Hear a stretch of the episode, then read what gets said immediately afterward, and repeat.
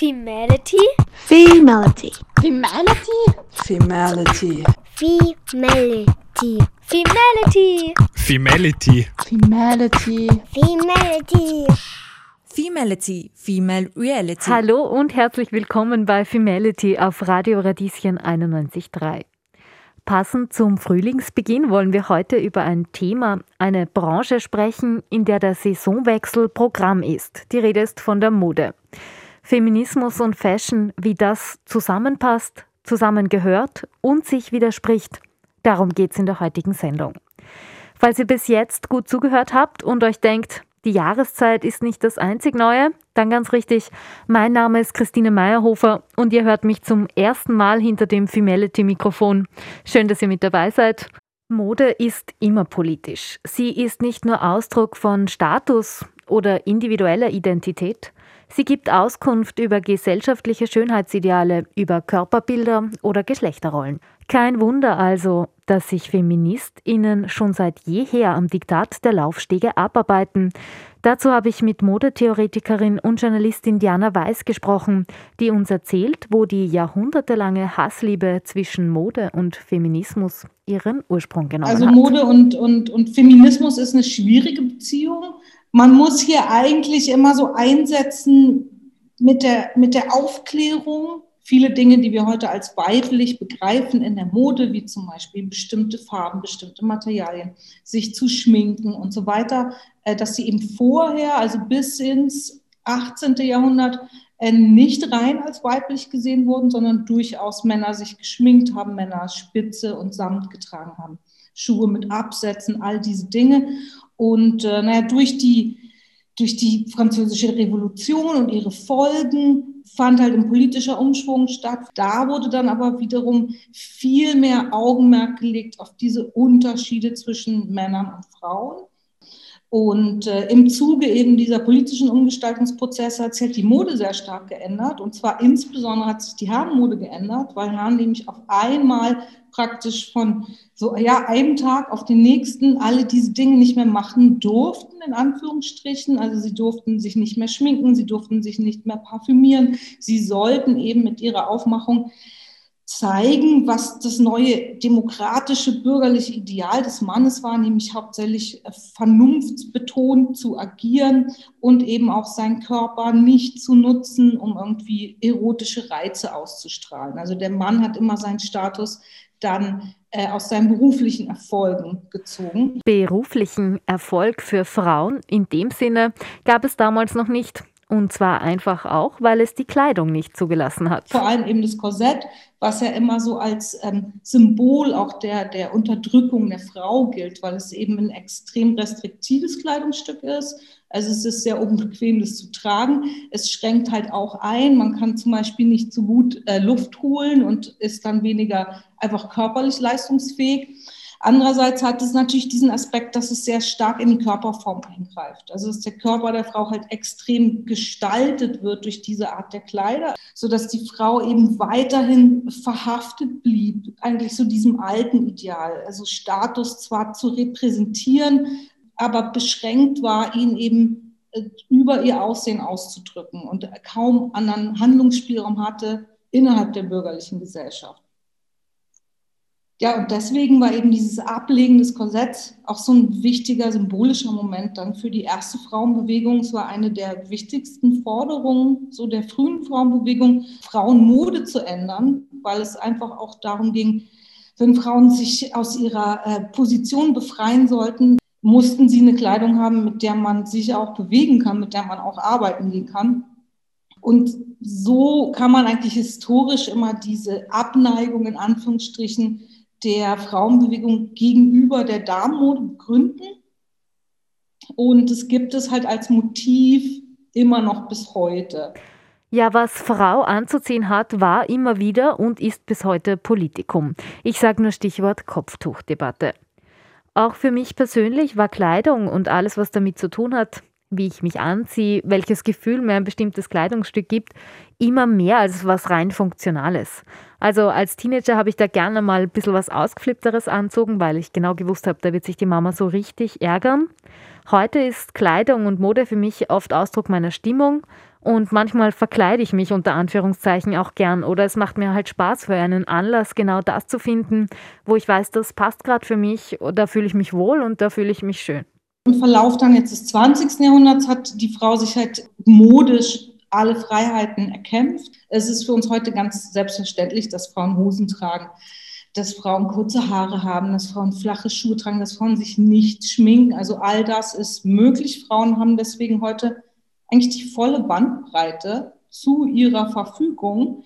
Und ich glaube, jetzt gerade so, in, gerade erst in letzter Zeit sieht man halt auch, dass es mal anfängt, sich umzukehren, wenn wir jetzt solche Stars anschauen wie Harry Styles zum Beispiel, jetzt mit dem Vogue-Cover im, im Kleid, dass man eben sieht, okay, vielleicht sind diese modischen Gestaltungsmöglichkeiten nicht nur negativ und nicht nur etwas, was einen unterdrückt, sondern es sind halt auch Freiheiten.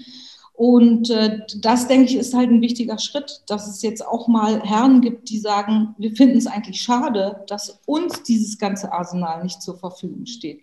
Und ich finde halt, wenn nicht die Männer sich in, Anführungsstrichen genauso emanzipieren wie die Frauen und wenn wir nicht irgendwann mal sagen, klar, ein Mann kann auch einfach High Heels anziehen und roten Lippenstift und wird nicht als Crossdresser wahrgenommen, sondern einfach nur als Mann, der halt im Bereich seiner modischen Möglichkeiten sich so stylt, wie er Lust hat, ist halt diese Entwicklung noch nicht abgeschlossen.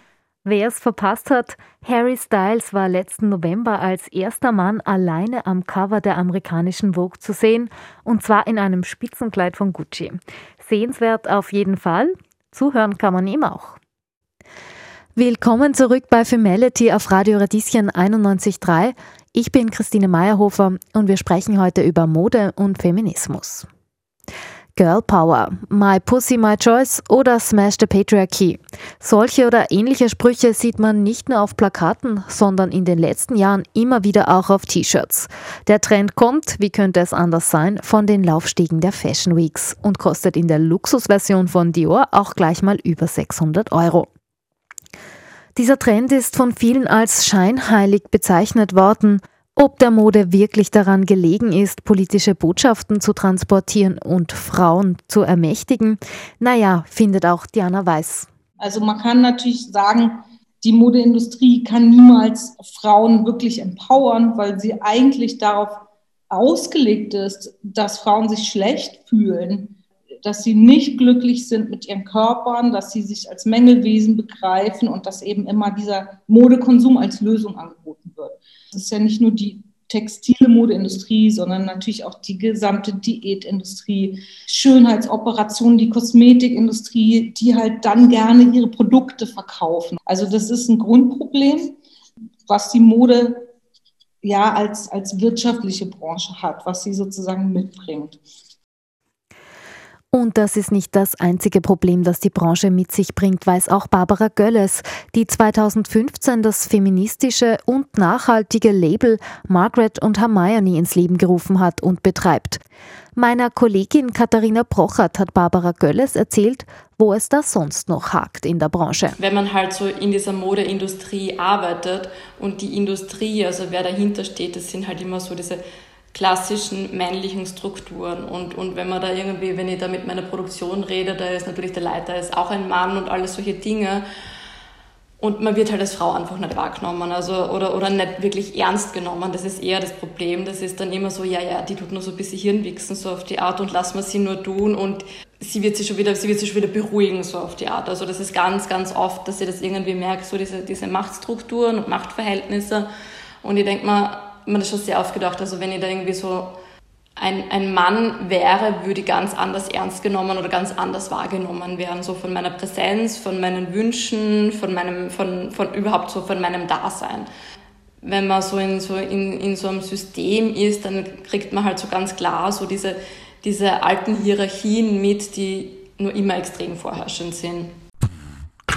Femality, Wiens erstes Frauenmagazin auf Radio Enjoy 91.3. Ich würde es auf jeden Fall als feministisches Label bezeichnen, aber aus dem Grund, weil es ja sehr stark meine eigene Persönlichkeit widerspiegelt und weil ich mich ja auch sehr stark da einbringe und weil das halt so mein Label bis zum gewissen Grad halt auch ich bin. Und mir ist halt sehr wichtig ist, so andere Zugänge zu zeigen und andere Zugänge aufzuweisen und wie man eben mit dieser ähm, Selbstverständlichkeit des eigenen Körpers umgeht, wie man damit mit einer Bildsprache umgeht, ähm, wie man eine Geschichte erzählt und wie man das transportiert und welche Werte man da irgendwie mitbringen oder mitgeben kann. Weil für mich ist es einfach sehr wichtig, wenn ich was mache im öffentlichen Raum, übernehme ich sozusagen immer Verantwortung und mir ist es halt einfach wichtig, mir dieser Verantwortung bewusst zu sein. Barbara Gölles hat vor mittlerweile sechs Jahren ein dezidiert feministisches und nachhaltiges Modeunternehmen gegründet. Ihr Ziel damals war, nachhaltige Bademode zu produzieren. Etwas, das damals noch nicht wirklich zu bekommen war. Mit meiner Kollegin Katharina Prochert hat sie darüber gesprochen, dass sich Innovation bei ihrem Label nicht nur in den Materialien oder im Verkaufsmodell findet. Das Spannende ist halt, dass da so diese ganz klassische Industrie dahinter, dass das immer Männer waren. Und was halt einfach völlig absurd ist, dass halt ein Mann Mann sozusagen eine Bademode für eine Frau macht und sozusagen sich so irgendwie so suggeriert, diesen Frauenkörper für sich zu vereinnahmen, was dann halt natürlich sofort immer so in eine extrem sexistische Richtung gegangen ist und so immer dieses frivole und am Strand regelnde oder so dieses, ja, einfach so ein stupides Frauenbild da irgendwie vermittelt hat. Und ähm, was halt auch völlig weit weggeht von einem weiblichen Körper, weil Mann kann sich halt recht schwer in so Bedürfnisse einer Bademode oder überhaupt so, wenn, wenn, sowas, wenn sowas so körpernah ist und wenn man so ähm, der Öffentlichkeit ausgesetzt ist und auch sich selbst ausgesetzt ist. Also das ist ja eigentlich der allerärgste Zwang, sich selbst, weil man ist ja sein, sein, sein größter Kritiker. Und es fühlt sich einfach jede Frau trotz allem, auch mit dieser ganzen Bewegungen, die wir jetzt da haben, einfach, jeder hat so seine Body-Issues und jeder fühlt sich irgendwo unwohl in seinem Körper und niemand ist so ganz selbstsicher, dass er einfach so frei in, mit so einer gewissen Nacktheit in der Öffentlichkeit umgeht oder mit sich selbst umgeht. Und also dann finde ich, fand ich halt diese Zugänge immer sehr eigenartig, wenn das halt so in diesem klassisch dominierten Bademodending immer von Männern betrieben wurde. Die Bade- und Sportmode von Barbara Gölles Label Margaret und Hermione ist also Teil einer Bewegung der letzten Jahre. Plötzlich sind echte, oder zumindest echtere Körper in Lookbooks und auf Laufstegen zu sehen. ModemacherInnen überlegen nicht nur, wie schaut das aus, sondern auch, wie fühlt Frau sich, wenn sie das trägt. Mittlerweile hat es dieses Umdenken von kleinen Label auf die internationalen Laufstege und in die sozialen Netzwerke geschafft.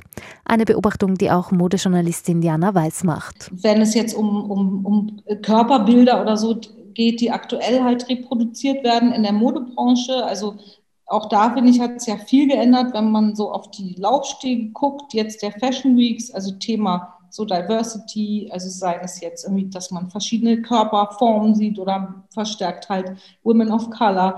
Ähm, da kann man natürlich auch kritisieren und sagen, naja gut, viele Brands machen das ja nur, weil sie sozusagen gezwungen werden, nicht aus eigenem Antrieb. Die würden weiter immer diese äh, sehr dünnen, irgendwie blonden Frauen einfach über den Laufsteg schicken, wenn sie es noch könnten.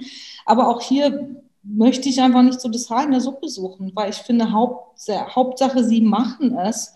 Ich meine, man kann es eigentlich sehr gut auf so Plattformen wie Instagram sehen. Natürlich sind es ein großer, also der Großteil auch der erfolgreichen InfluencerInnen sehen immer noch sehr normschön aus, sind immer noch weiß, immer noch blond, sind immer noch dünn aber es gibt halt eine größer werdende Vielfalt und man hat halt zunehmend die Möglichkeit, sich eben so selbst zu orientieren, welchen Leuten man folgen möchte. Deswegen finde ich halt immer die digitale Kultur, obwohl die problematisch ist in vielen Bereichen, eigentlich immer eine Bereicherung. Problematisch in der Mode sind nicht nur hierarchische Strukturen und ein Geschäftsmodell, das darauf aufbaut, dass Frau sich nicht wohl in ihrer Haut fühlt, sondern vor allem die Produktionsverhältnisse.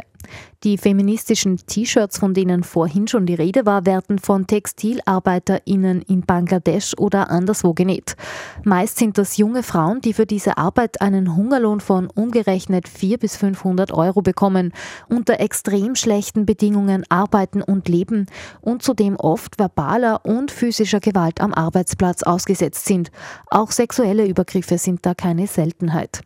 Der Kauf eines vermeintlich feministischen T-Shirts, der Ausdruck meiner Individualität als emanzipierte Frau, ist also jedenfalls nicht besonders solidarisch, weil er auf globalen Ausbeutungsmechanismen aufbaut. Die Modebranche ist eine absolute Katastrophe. Es hat natürlich was mit unserem Konsumverhalten zu tun, aber ich glaube, jeder merkt auch selbst, dass es extrem schwierig ist, das zu ändern. Das ist halt kein sexy Thema. So. Und deswegen meine ich auch, man darf das nicht den Konsumentinnen überlassen. So, es dürfen einfach diese Sachen, die irgendwie in Sklavenarbeit produziert werden, dürfen gar nicht auf den Markt kommen. Und das ist ja liegt ja nicht in unserer Verantwortung, sondern es liegt in der Verantwortung der Politik. Also dieses Lieferkettengesetz, was jetzt verabschiedet wurde in Deutschland, ist immerhin ein Anfang. Also auch da muss ich wieder sagen, klar, es ist nicht vielleicht das, was man sich davon erhofft hat, aber es ist halt feministische Mode. Das heißt also zuallererst, dass wir TextilarbeiterInnen, Näherinnen unsere Solidarität aussprechen sollten. Sei das, indem wir als KonsumentInnen Verantwortung übernehmen für die Produkte, die wir konsumieren.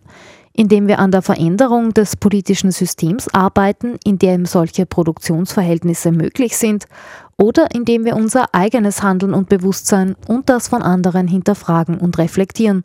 Das versucht auch Barbara Gölles mit ihrem Unternehmen. Es ist halt einerseits, also dass, ist, dass, dass halt einfach wahnsinnig viel Greenwashing betrieben wird und andererseits, wenn man dem halt nicht nachgeht und quasi so diese Ansprüche hat, dass man fair und transparent produziert, dass man eben schaut, ähm, wie sind die Arbeitsverhältnisse, wie werden die Arbeiterinnen, was halt meistens Frauen sind, entlohnt, wie sind die Umstände, wie sie arbeiten müssen, wie sind die Arbeitszeiten und all diese Dinge. Also dann muss man halt auch damit rechnen, gut, die bekommen halt einen Lohn und das ist halt alles dann im Endeffekt auch teurer. Und dann ist man wieder ganz oft beim Endkonsumenten, der halt aufgrund dieser vielen Zumüllung und, und von, weil wir halt alle so brainwashed sind und weil wir halt alle darauf fokussiert sind, dass Dinge nichts kosten dürfen oder relativ wenig kosten. Und wenn man dann halt den Vergleich hat, okay, da kostet dann irgendwas nur so und so viel und dann kostet das eine Ding aber so viel mehr, dann ist halt so diese Wertigkeit, ähm, man versteht es halt auch nicht, warum. Also und deshalb finde ich es halt auch ganz wichtig, als,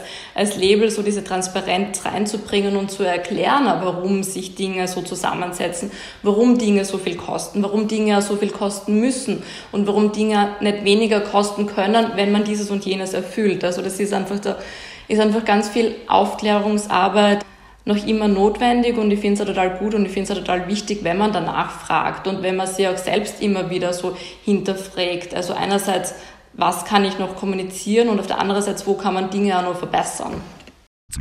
Die Femality Lifehacks. Femnet ist eine Organisation, die sich für die Rechte von Frauen in der Bekleidungsindustrie einsetzt.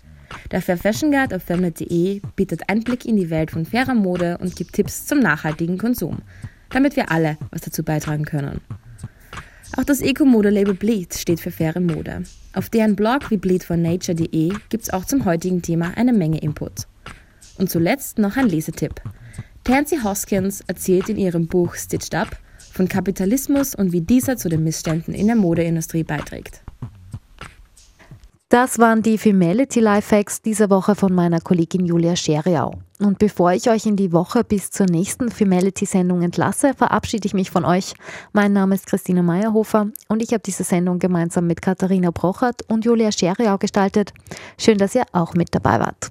Servus und Baba, bis zum nächsten Mal.